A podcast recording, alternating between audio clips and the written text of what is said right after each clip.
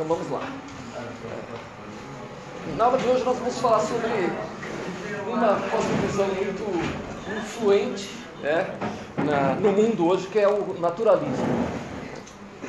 E achei muito bela e apropriada a oração do nosso irmão Primo né, ao clamar ao Senhor por é, astúcia, entendimento, para que não sejamos vítimas né, de enganos e de cosmovisões é, equivocadas. Né?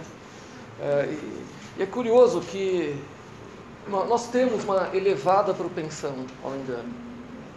Essa elevada propensão ao engano que nós temos, ela não é fruto apenas de uma racionalidade comprometida pelo pecado.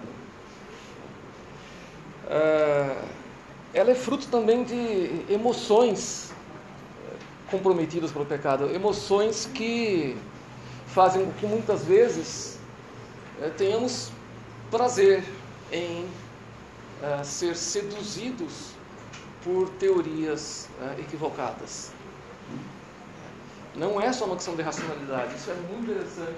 Claro que precisamos fortalecer nossa racionalidade para podermos enxergar os equívocos das cosmovisões que existem no mundo. Mas é, entender ainda que existe um processo de sedução. E quando falamos em sedução, a gente não está falando de uma sedução que ela é meramente racional. Ela também é emocional. É, infelizmente, irmãos, temos corações desejosos de serem enganados. Né? Isso é uma triste verdade. É, mas vamos lá. Eu vou comparar um pouco o naturalismo com o teísmo cristão e com o deísmo, para que fique um pouco claro né, as, as diferenças e esse salto que o naturalismo dá na cosmovisão. Né. No teísmo, é, nós vimos na aula do, Dani que Deus é o Criador e sustentador de todas as coisas. Né. É, e Ele é um Deus ele é o criador e sustentador pessoal e infinito do cosmos. Já no deísmo, Deus é reduzido. É, ele começa a perder personalidade, é, embora ele permaneça como criador. Já no naturalismo, Deus é ainda mais reduzido, ele perde a própria existência. É, o, o, deísmo, então, ele serve de, de ponte para o naturalismo surgir. A gente vai ver isso por quê. Mas antes, vamos falar de algumas poucas figuras importantes que contribuíram para essa mudança do teísmo para o naturalismo, em especial entre os anos 1600 e 1750, no iluminismo, né? Então, primeiro, René Descartes. Ele preparou o terreno ao conceber o universo como um, um mecanismo gigante e complexo, um mecanismo gigante de matéria que as pessoas compreendiam pela mente. Elas faziam uso da racionalidade, na, na visão de Descartes, para compreender um universo que era um mecanismo intrincado e complexo de matéria. Dessa forma, Descartes dividiu a realidade em dois tipos de ser, né? o mental e o material. E daí em diante, o, o mundo ocidental passou a ter dificuldade em ver a si mesmo como uma unidade, como um todo integrado. Uh, o, o, cartesianismo ele alterou a percepção da realidade de maneira que deixamos de ver a, a, nós mesmos e ao mundo como uma unidade. Passamos a nos ver como divididos, divididos em matéria e mente. E olha que coisa curiosa, né?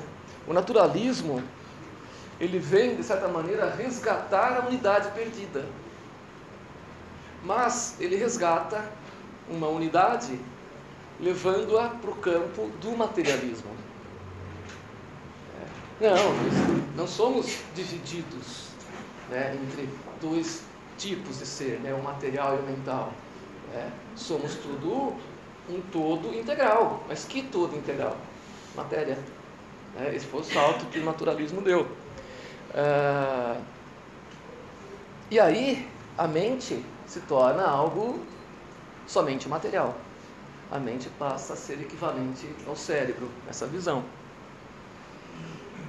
John Locke.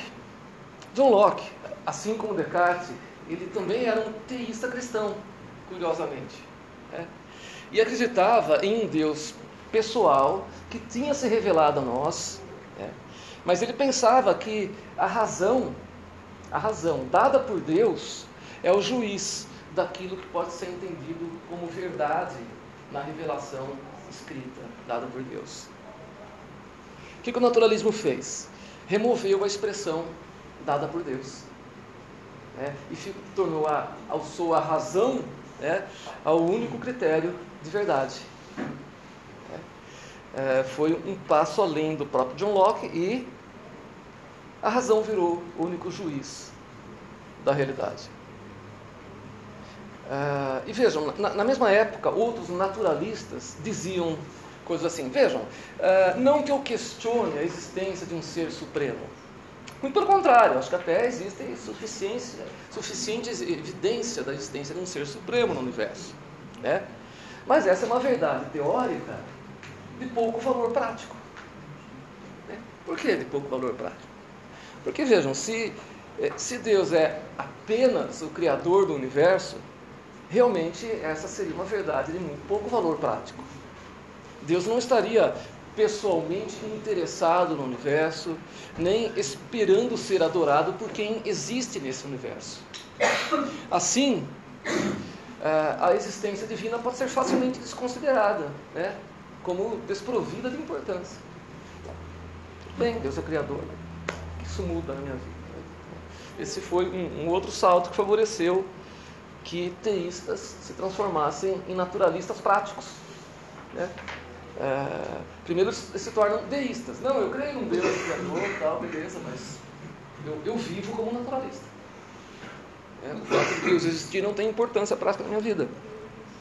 Então, olha que coisa curiosa: esses deístas eram deístas, eles criam na existência de um Deus Criador, mas eles se comportavam na prática como naturalistas.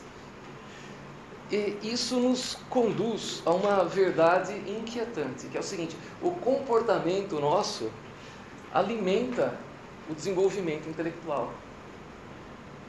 A gente sempre pensa no contrário, que também é verdadeiro, né? Nossa intelectualidade alimenta nosso comportamento. Mas a gente esquece que isso é uma via de mão dupla. Então, nosso comportamento alimenta nossa intelectualidade. Deístas que se comportam como naturalistas terminam, na verdade, sendo naturalistas. Mas percebem como essa é uma verdade inquietante para nós também? Né? Por exemplo, né, eu, eu digo que eu acredito como cristãos nós somos corpo e alma. Acredito, portanto, que a mente não é um mero fenômeno do cérebro. A mente, ela é imaterial, ela é minha alma. Acredito então que as emoções, apesar de serem percebidas também no corpo, elas provêm da alma. Assim como os desejos, a volição, o pensamento, né? Eu acredito em tudo isso, ok. Mas na hora que eu estou deprimido, eu, eu vou correndo num psiquiatra para tomar um remédio, porque afinal de contas é uma doença do cérebro, não é? é percebem a, a incoerência? É, e vejam, né, não, tô, não, não estou a dizer que não se deve fazer isso e nem que remédios não podem ser de ajuda. Né? É, eu estou apenas tentando ponderar na motivação e na incoerência do comportamento que todos nós apresentamos muitas vezes. É, é, se eu digo que eu creio que somos corpo e alma, eu não posso ao mesmo tempo crer que é, depressão seja uma doença do cérebro. Não faz sentido. Porque a depressão, ela compromete minha volição, meu pensamento e minhas emoções. E a série disso não é o meu cérebro. A gente vai ver isso melhor. É... Outro perigo, né? Ah, eu, eu, sou, eu sou cristão, mas eu negligencio a prática da oração e da meditação na palavra. Ou seja, eu não estou me comportando como cristão, eu estou me comportando como pagão. É, é questão de tempo para eu me tornar um pagão. É assim que coisa acontece. É. O meu comportamento ele vai moldar a minha intelectualidade. Né? Ah, Eu sou, eu sou cristão, mas eu acho que não é importante congregar com os irmãos, louvar o Senhor publicamente. É, eu me afasto disso. É, ou seja, não estou vivendo como alguém que, se dizendo cristão, deveria viver. Né? Sim, questão de tempo. Né?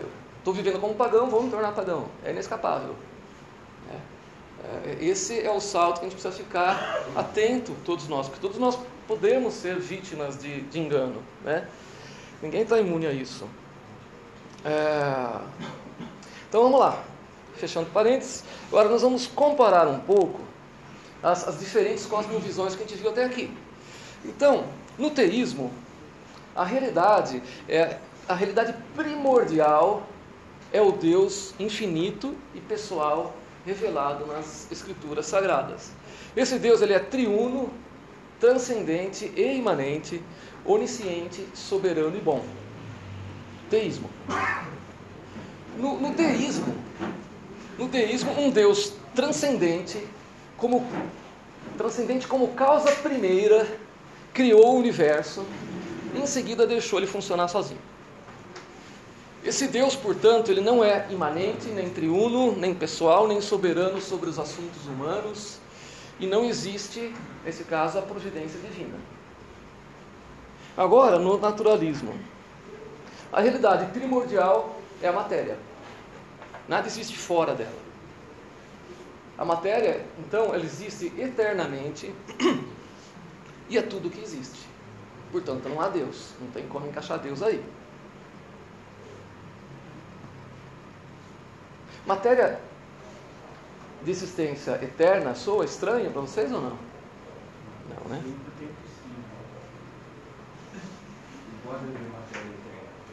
Pois é. É, é. E é muito curioso, porque no naturalismo a matéria precisa ser eterna. A gente vai entrar nisso. É, por exemplo. Sem dizer que o naturalista gosta de falar, oh, graças a Deus, bom dia. Ele vai chamar isso de vícios de linguagem. Né? Carl Sagan, lembram do Carl Sagan? Tinha aquele programa popular na TV, né? Cosmos, né? Eu acho que vocês não tinham nascido ainda, a maioria de vocês, porque passavam na TV. Eu via como criança. Né? É, um astrofísico né? e popularizador da ciência. Né? Ele expressou isso que eu disse agora da forma mais clara possível. Ele disse o seguinte: o cosmo é tudo que existe, sempre existiu e sempre existirá. Olha que interessante, né? Muito eloquente a frase, né? É, é, ele troca Deus por cosmo, né? O cosmo é tudo que existe, sempre existiu e sempre existirá. Então, é, é, por isso que na visão naturalista a matéria precisa ser eterna. A gente vai chegar nisso. É... Mas alguém me pergunta: Ué, mas e o Big Bang? Os caras não acreditam que a matéria teve um início? Né? O que vocês acham? Na teoria do Big Bang, a, a, a teoria diz que a matéria teve um início? Ou que ela era eterna? O que, que vocês acham? O que a teoria diz? Hã? Teve início? Ah, não, não, são. Deus falou raja. Não, não, na teoria do Big Bang. Na teoria. Na teoria tem a matéria que teve início. Teve início a matéria com o Big Bang. Não, na teoria do Big Bang a matéria não teve início. Ela já estava lá, numa partícula extremamente. matéria. É que não era matéria. Olha, como não existe nada a não ser matéria, e nunca existiu, é matéria no sentido amplo. Sim, matéria material. É. O grande problema ali do Big Bang é que assim, sempre tudo que é material, né, tudo que é matéria tem que ser efeito de alguma causa. E qual que é a causa anterior? Entendeu? Por isso que ela precisa ser eterna, porque senão. Mas ela, se ela for eterna, ela não, ela, ela não pode ser causa, ela não pode ser Causa de si mesmo. É. causa de si, ela, ela teria que ser causa de si mesma. Só que como matéria, enquanto matéria, por definição, matéria é efeito de uma causa. Nossa, tem toda a razão. Por, por isso que é impossível que ela seja eterna. Exato. Mas a teoria deles ela precisa ser. Então é uma contradição. Mas o Big, o Big Bang também tem um problema de, de Tem vários problemas. Grave. Por exemplo, se, se para haver a, a, a, a explosão, o bang, né? precisaria, porque, por causa das leis físicas, uma, tem que ter uma reação para uma ação. Eles vão chamar de uma singularidade no espaço-tempo que teria causado a explosão. Então, né? só que essa singularidade que causou a explosão de- dependeria de uma ausência de equilíbrio. Essa ausência de equilíbrio teria de ser eterna também. Então, a explosão, o aí, não poderia jamais ter 20 bilhões Sim. de anos. Ela teria que ser uma explosão eterna. É, é, exato. Entendeu? Então, alguns físicos falam que, na verdade, essa fluição de matéria desse lugar é infinito, ou seja, não tem. Sim, tem- precisa ser infinito. é. Mas sempre fluiu. Existe uma outra Só que não é possível ser infinito. Só que não precisa ser infinito. É. Porque o, quanti, o, que é, o que é quantificável é, não pode ser infinito nunca. Sim. E, e co- Porque mesma exato, se é você- quantificável, não é você infinito. contar e chegar ao Pode ser um infinito teórico, mas nunca será um infinito verdadeiro. Mas, é, mas, mas quantificativamente, não. Nunca pode ser infinito. Porque o que é quantificável não pode ser é, infinito jamais. Eu, eu digo infinito teórico porque se você pegar os, os numerais, eles são infinitos teóricos, né? Você não Então, consegue mas parar eles de são contá-los. infinitos em potência. eles Isso, nunca apenas em potência. É verdade. Percebe? É. Então, é, é- é a mesma coisa que, por exemplo, é, dois raios, é, um, um raio, um, círculo infinito, teria dois raios infinitos. Só que a soma dos dois raios infinitos é mais infinita do que o diâmetro do, infinito, Sim. que é impossível. É sempre, é sim, sempre possível dar um dobrar assim, assim.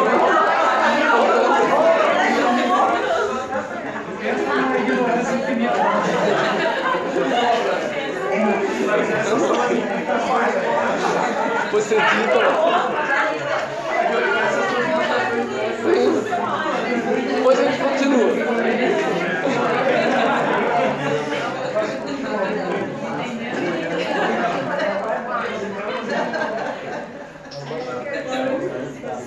Vamos continuar.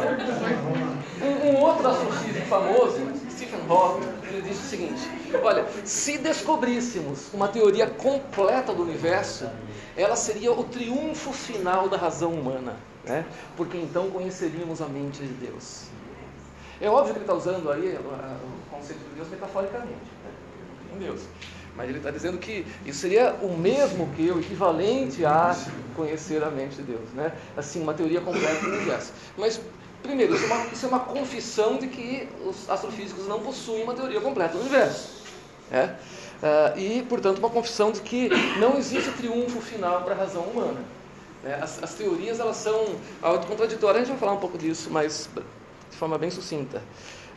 O- os cientistas, na verdade, eles estão cada vez mais pessimistas acerca da possibilidade né, de descobrir uma teoria completa do universo. né?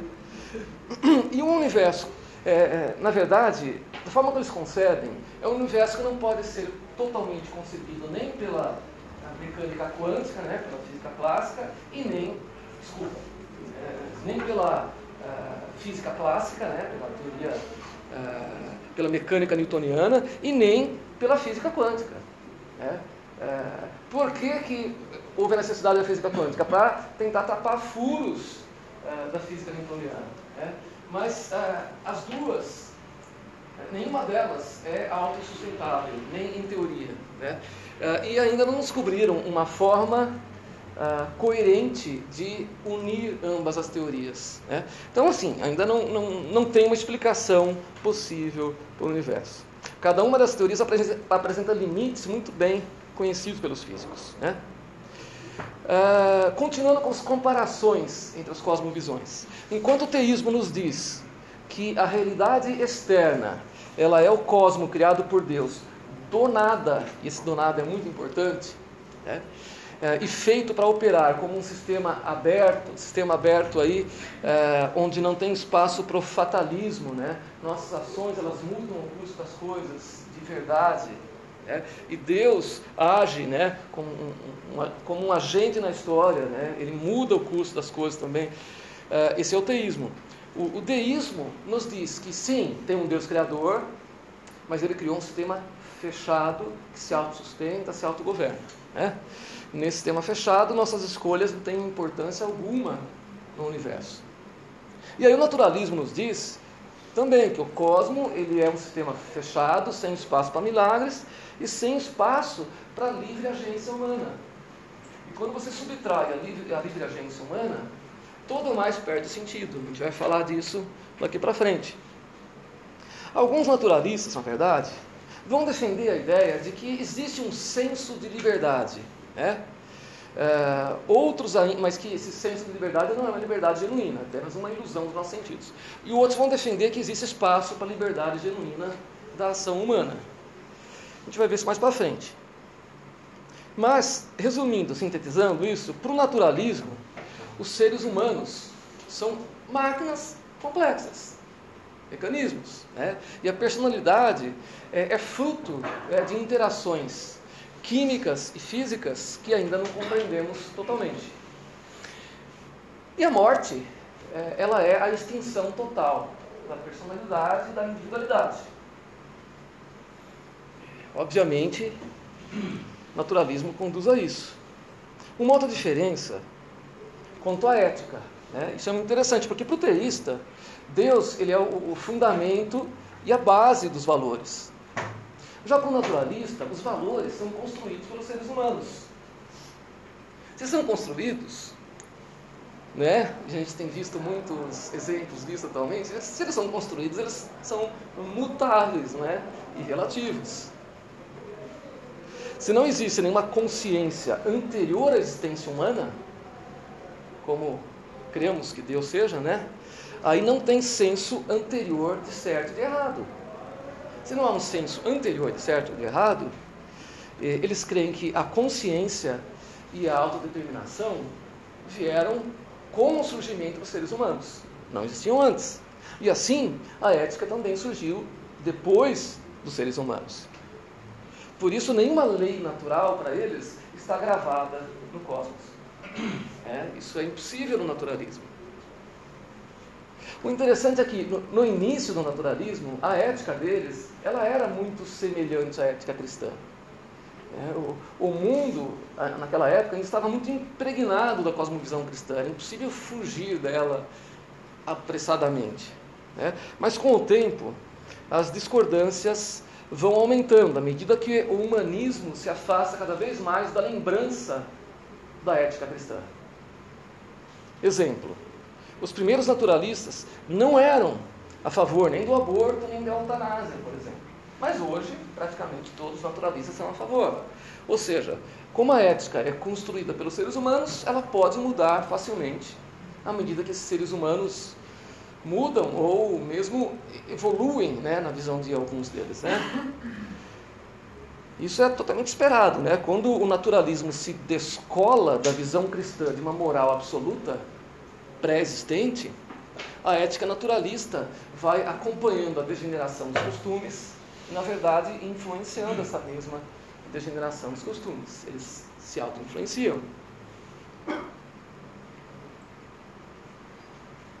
E aí a principal questão se torna a seguinte: como é que o dever deriva do ser? Né? Essa, esse entendimento naturalista. Primeiro, ao ser e o dever surge a partir do ser. Como é que isso seria possível, né? A, a ética tradicional, né, que é a ética do teísmo cristão, afirma a origem transcendente né, da ética e localiza ela no, nesse Deus infinito e pessoal, né? localiza nesse Deus infinito e pessoal a medida do bem. Né? Ele é a medida do bem. O bem é o que Deus é. E isso tem sido revelado de muitas e diferentes maneiras. E de forma ainda mais plena na vida, nos ensinamentos e na morte do nosso Senhor.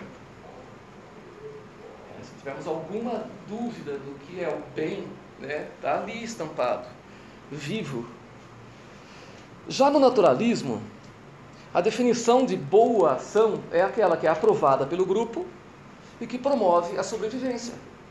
Simples. Marcos, é, sobre isso a questão da ética, né? É, veja como é, você consegue pegar o naturalista pela incoerência. Se você perguntar para qualquer naturalista, para a maioria deles, se o estupro é algo justificado, vai dizer que não. No entanto, nós poderíamos atestar que é só uma pessoa tentando espalhar os seus genes. Portanto, seria natural que isso acontecesse. Qual é o problema? Se o objetivo é perpetuar a espécie. espalhar a espécie.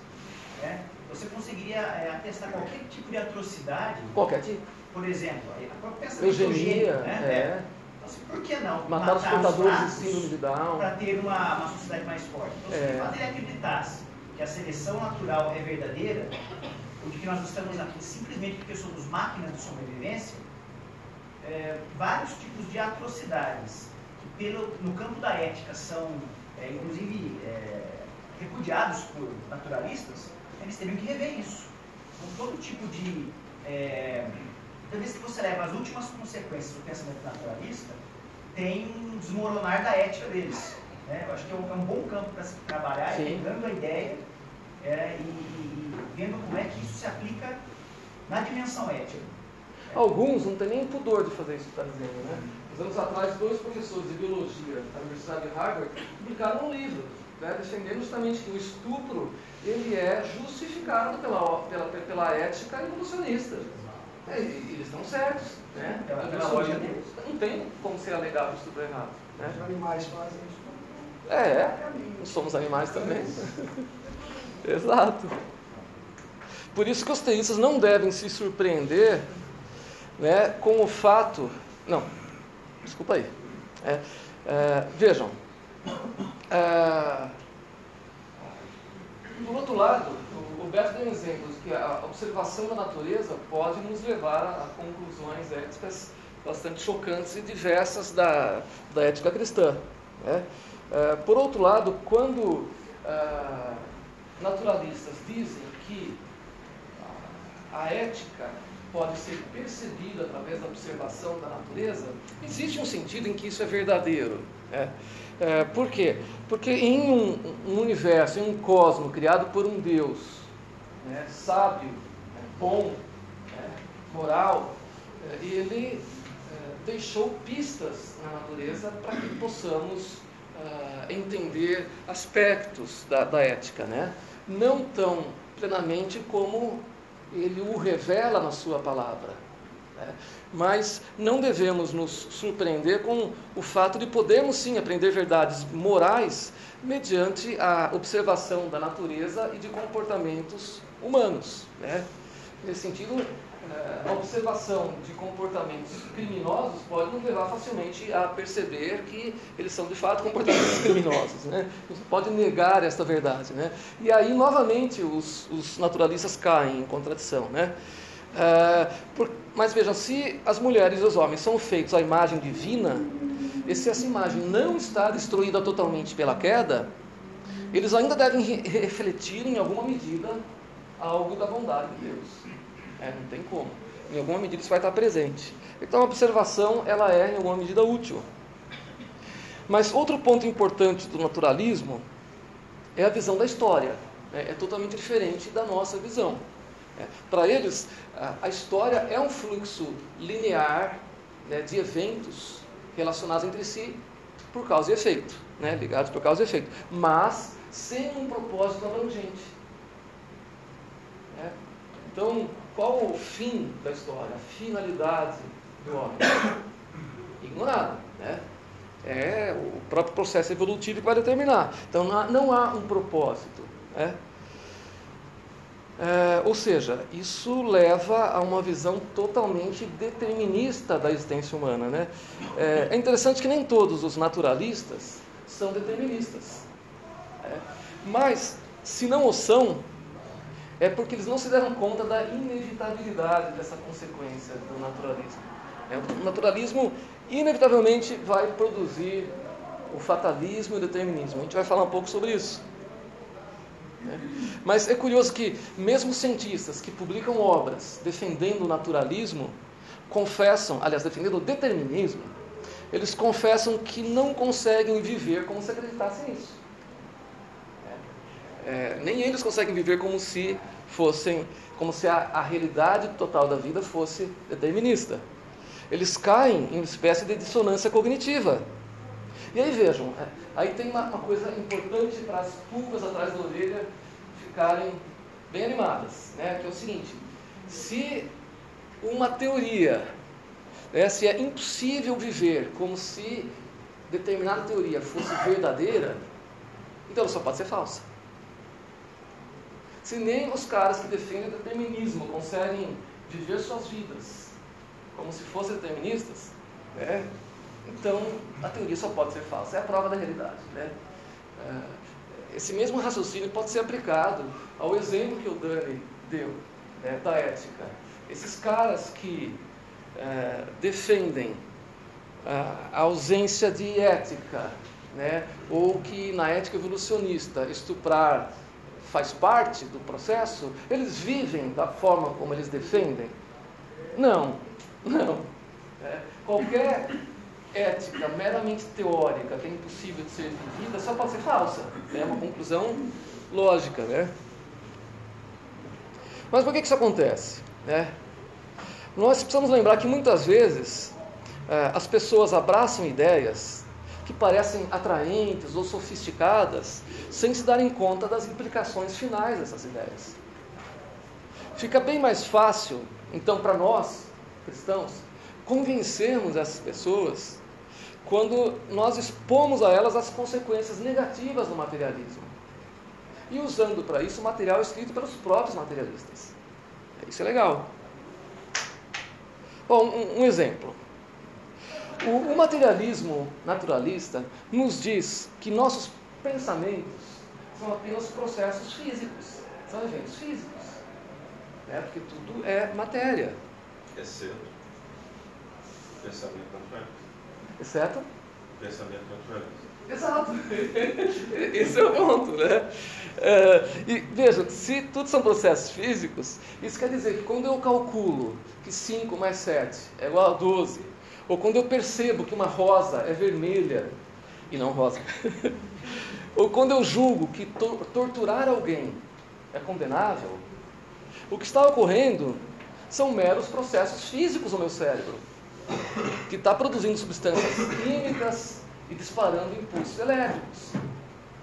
Em outras palavras, o pensamento produzido pelo meu cérebro, ele equivale, ele é da mesma natureza que o suor produzido pelas minhas glândulas, ou que o suco digestivo produzido pelo meu estômago. E qual é o problema? O, o problema é, é que a digestão, por exemplo, não é algo que possa ser chamado de falso ou de verdadeiro. Ela simplesmente é um fato biológico. Né? E se o pensamento também é meramente um, um fato biológico, ele também não pode ser nem falso, nem verdadeiro. Então, como confiar nele? Né? Esse é o argumento do C.S. Lewis, né? Isso. Que é arrebatador. Exato, belo, né? É... Vejam, se o nosso pensamento, então, segundo a cosmovisão naturalista, não pode ser nem falso nem verdadeiro, então isso deve incluir nossos pensamentos sobre o naturalismo. Fica então impossível julgar se o naturalismo é falso ou verdadeiro. Uma célula é pode ser cancerígena, um pensamento também pode ser cancerígeno. Ou seja, aqueles que pensam diferente de nós. E quando aplicamos ao naturalismo aquilo que ele mesmo defende, o naturalismo comete suicídio. Não tem como. E, e aí a, tem uma citação do C.S. Lewis, não sei se é essa que o reverendo se recordou, mas que realmente fala exatamente sobre isso. Uh, se as mentes são totalmente dependentes do, dos cérebros, né, processo físico, e os cérebros são totalmente dependentes da bioquímica para existirem, né? E a bioquímica, por sua vez, é totalmente dependente de um fluxo sem sentido e aleatório de átomos. Então, eu não posso entender como o pensamento que nasce desses cérebros poderia ter um significado maior do que meramente o barulho do vento nas árvores. Além disso, ele é poeta. Né? É, o, o argumento no livro Milagres. É esse? O argumento é outro. É esse. É, ele, é, quando ele vai falar sobre os milagres, ele faz uma crítica é, devastadora ao, ao naturalismo. É muito útil para isso esse livro, não é? É, é. fantástico. E. Aí, é, em breves palavras, não sei se você vai explicar. Não, não, pode falar, pastor. É a eliminação do valor, da escala valorativa. Isso, né, da total. interpretação, reduzindo tudo a fatos. Só que para eu fazer essa afirmação, é uma, É um ato de valor. é uma valoração. É uma valoração. Então, o naturalismo se exclui por si mesmo. Por si mesmo. né? É uma contradição flagrante, a gente não pode cair nessa. Né? Ou, ou seja, eu não posso confiar em um sistema de pensamento que diz que meu pensamento não é confiável para julgar nada. Por isso que para construir sua defesa, o, o naturalismo precisa implicitamente confiar no seu pensamento. Ou seja, eles precisam admitir tacitamente uma epistemologia cristã, pelo menos na hora de fazer as suas reivindicações. Caso? Ele precisa. Anterior? É, assim, se eu preciso de um argumento. Para construir sua defesa, o naturalismo precisa confiar implicitamente em seu próprio pensamento. É, ou, ou seja, ele- eles precisam admitir tacitamente uma epistemologia cristã. É, é de fé. É, um ato de fé. É um ato de fé. E, e- e fé naquilo, né? Olha, meu pensamento é verdadeiro só agora, só nesse ponto. O resto vocês não confiam nele para nada. né? Mas aí eles alcançam a verdade metafísica que eles combatem. Eles precisam dela para partir desse argumento. Então, é uma verdade metafísica, né? Entendeu? E aí, Estão usando o nosso é, é capital emprestado. Exato. E daí Exatamente. nada é válido, exceto esse. Sabe? É. Exceto esse. E, e eles entram em arapucas semelhantes, né? por exemplo, ao negarem a existência, a veracidade da consciência humana, dizendo que eh, nós não somos seres conscientes, na verdade, que a nossa consciência era um processo ilusório criado pelo nosso cérebro.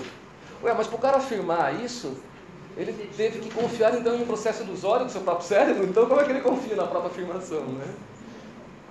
Não tem como. Ó, só um, um, um parênteses. Uma forma de naturalismo bastante presente hoje é o chamado humanismo secular. E é importante lembrar que o humanismo secular não tem nada a ver com o humanismo cristão. Não vamos confundir. O humanismo cristão ele é assim chamado devido à sua ênfase na dignidade humana, né? não em oposição a Deus, mas como algo derivado da imagem divina em cada pessoa. Calvino se denominava humanista, então esse é o humanismo cristão. Mas o que está aí no mundo hoje é o humanismo secular. É, agora, uma das formas mais influentes do naturalismo hoje é o marxismo. O marxismo ele é, na essência, uma, uma forma de naturalismo. A gente vai ver por quê. É, embora hoje existam poucos países que ainda são oficialmente comunistas, as ideias marxistas dominam grande parte do mundo, paradoxalmente. Né? Marx era sem dúvida um humanista. Em um de seus primeiros ensaios, ele disse isso com clareza: o homem é o ser supremo para o homem. Né? É, a frase é, é cheia de significado, né? É, ela não se sustentaria. Né? Mas ela, vejam como está impregnada desse, ah, como chamar desse é, o otimismo humanista, né? essa, essa ilusão de, de grandiosidade humanista. Né? O homem é o ser supremo para o homem. Né? Você tem que supor um ser supremo. Pois é, precisa, tem que supor né? um. Tem que supor. E aí também eu acho que Entendeu? É. E nem que seja pela via pragmática, porque eu acho que esse é um problema de conversar. Porque a pessoa pode falar, não, não, mas isso aqui não é um raciocínio final. Isso é só um raciocínio que serve para pensar. É, é dificílimo lidar com isso, eu Sim, acho. Serve uma lógica pensar. instrumental apenas. É, Né? entendeu? E, e você, você não consegue argumentar assim, eu acho, com um sujeito que, que entra por, por essa via do Eu acho muito difícil também. viu? Porque ele, ele, ele é. vai dizer para você, não, você tem razão. Não é, realmente, a gente é um construto que tem uma limitação, mas ó, ele ajuda a pensar até aqui. É. aí, é difícil, Sim, eu também acho. Acho muito difícil. Marcos, esse, esse ser supremo que é o próprio homem, quando ele se arvora a fazer ou construir as técnicas ou táticas marxistas, né, sempre tem aquela desculpa, não, mas deturparam, não era bem isso. Quer dizer, o ser supremo nunca mostra supremacia. Né? Toda vez que ele tentar implantar, não deu certo. Ele é sempre um ser de suprema maldade, na Faltou verdade. alguma coisa. Não, mas deturparam, não era isso realmente o que a gente tinha falado. É. Uma coisa Sempre vira um genocida no final. Porque assim, a ideia de supremacia mostra uma distinção, né? Sim, Se todo ser, ser humano é supremo, ninguém é supremo. ninguém é supremo. Então Se também tiver é... um supremo, então não há igualdade. Exato. Então também a gente já cai em É, é só, é só essa retórica vazia, né? É. é, é, po- é poesia é, de péssima qualidade. Sem dúvida, nem como poesia é, é belo, né? É, por isso que para Marx, o objetivo da história é a sociedade humana ideal ou perfeita. E para ele, os fatores econômicos né, são os principais determinantes do processo histórico. Então, para ele, novamente, as sociedades humanas sempre foram dominadas pela classe que controla os meios de produção. Mas uma das inconsistências de Marx é, é a crença de que a história humana se move em direção a uma sociedade ideal. Tendo abandonado a crença religiosa na providência divina, bem como a crença de Hegel no espírito absoluto subjacente à história, Marx não tem nenhuma base real para sustentar essa expectativa, a expectativa de que a história caminha para uma sociedade ideal.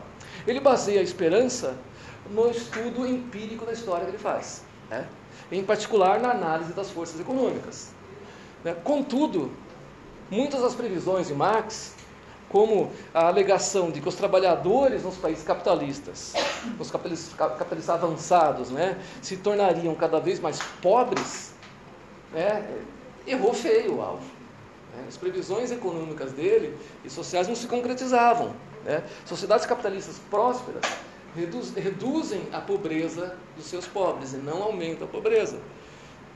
Por isso que, aí, nessa hora, o, o, o autor do livro se pergunta Pode algum cientista social, marxista ou não, prever com exatidão o futuro? É, claro que não.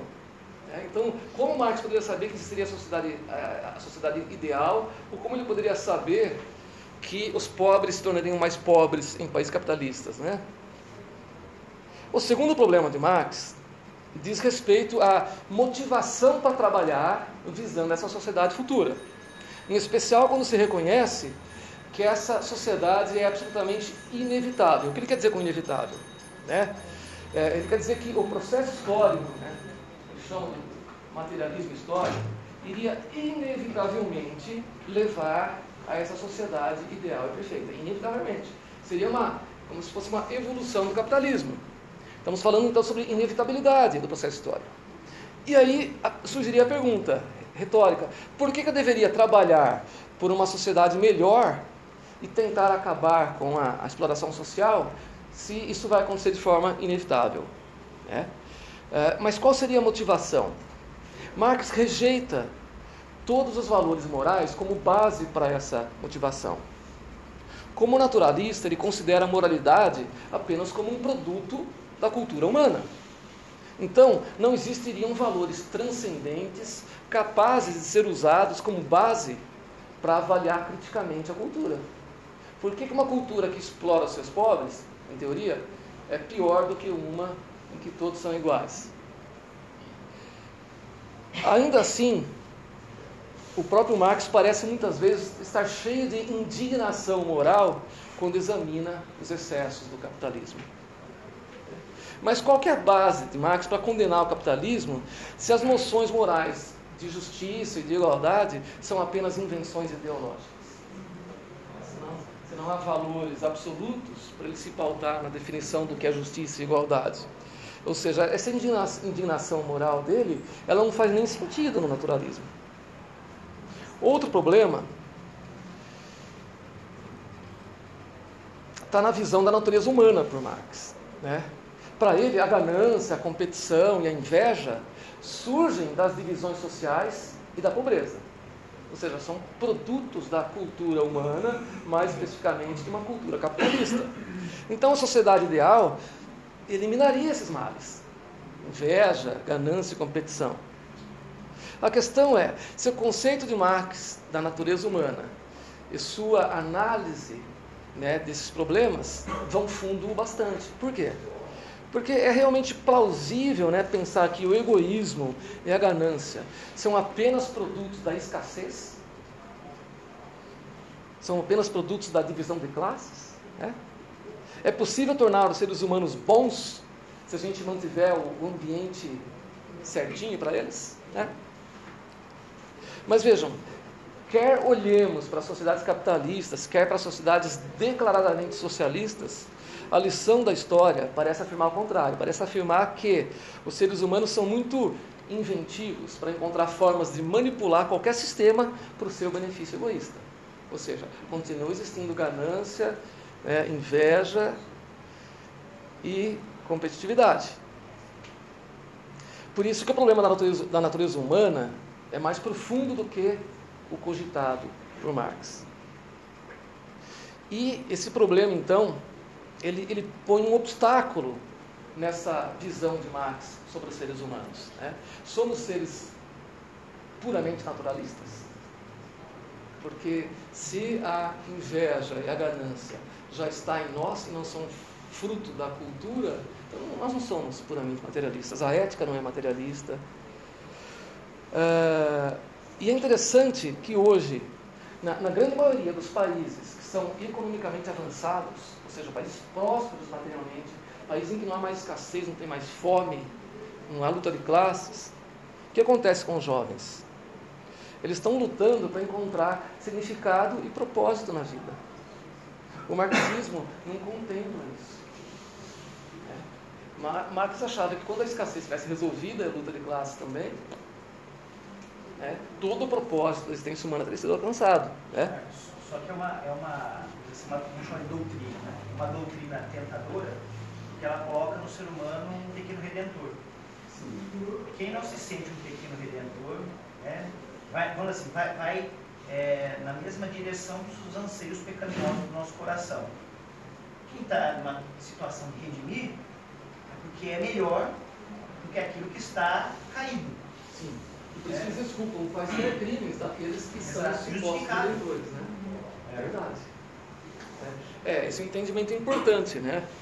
Ah, essa expectativa de, de, de redenção, né? É, mas na prática, o marxismo falha completamente em fornecer propósito e significado para os seres humanos. Gente, é o segundo sinal, eu sei, mas só falta um, um breve comentário final, que é sobre a persistência do naturalismo. Né? O naturalismo persiste hoje, né? embora o pós-modernismo tenha declarado a morte da razão iluminista, que é a base do naturalismo, o naturalismo permanece bastante vivo. Ele domina as universidades, ele fornece a base, até hoje, para a maioria dos estudos científicos. Né? E o que, que torna o naturalismo tão persistente?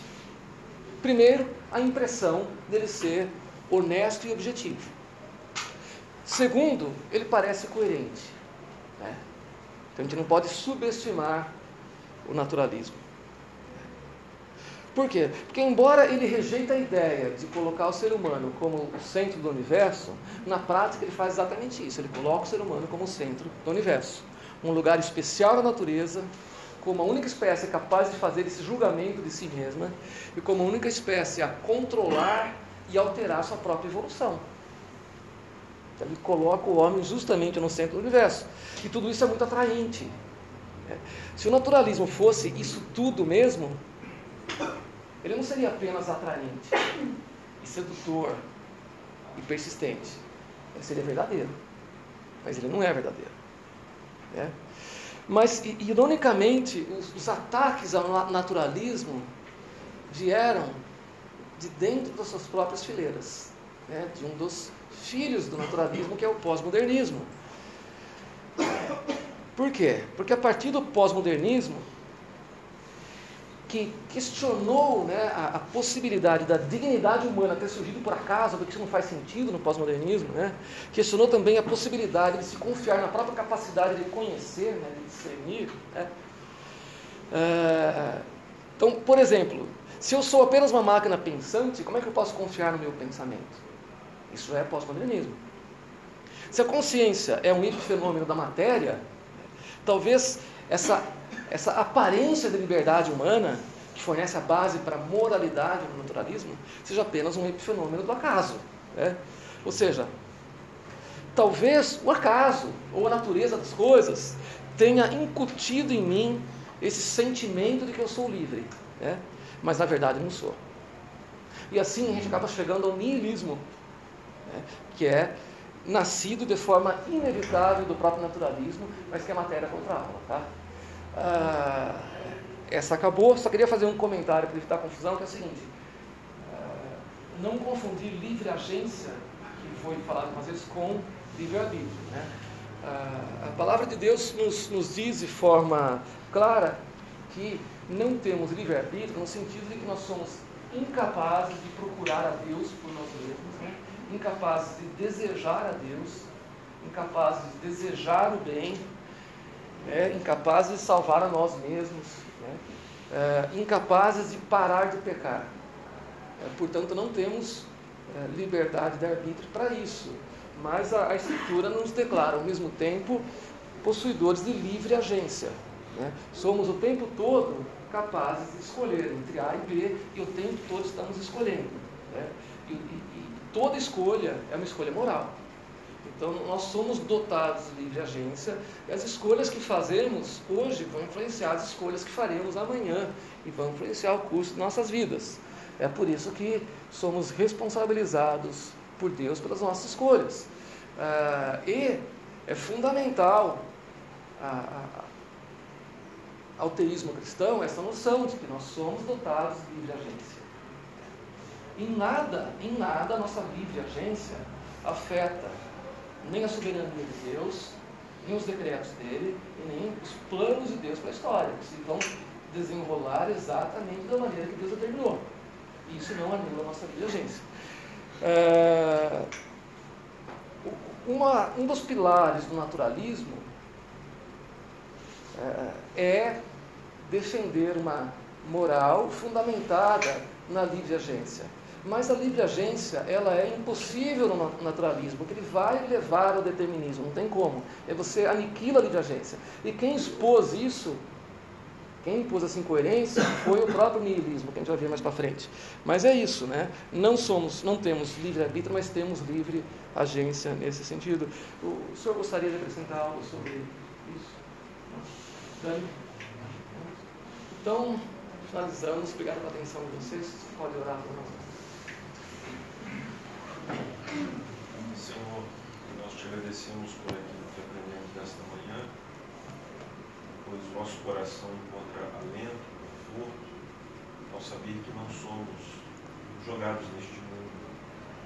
Nós fomos criados a Deus com um propósito, que é adorar o Criador, encontrar repouso, descanso, harmonia, profundidade, beleza e tudo mais. Quão triste é quando homens assumem para si uma forma de pensar em que a própria realidade nos, nos desmente todos os dias, pela revelação do Senhor, seja da criação ou pela voz bendita de teu Filho em tua palavra. Por isso nós clamamos por aqueles, Deus, que, ao contrário de nós, vivem sob o jugo desta filosofia, esta visão de mundo abjeto, que desafia os céus, produz homens frios, maus, indiferentes, assassinos, arrogantes, toda sorte de males sobre essas personalidades.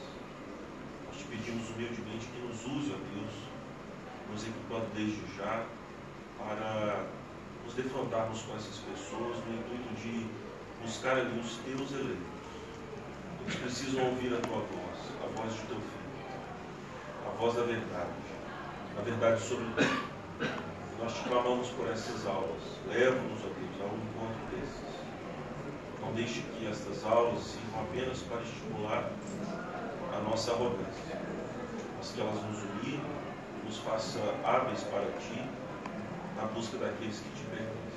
Enquanto a nós, estejamos cada vez mais solícitos, ó Deus, por tua verdade, a fim de vivê-la de modo claro para aquelas gerações em que nós estamos. Amém. Em nome de Jesus, oramos e te agradecemos. Amém. Amém.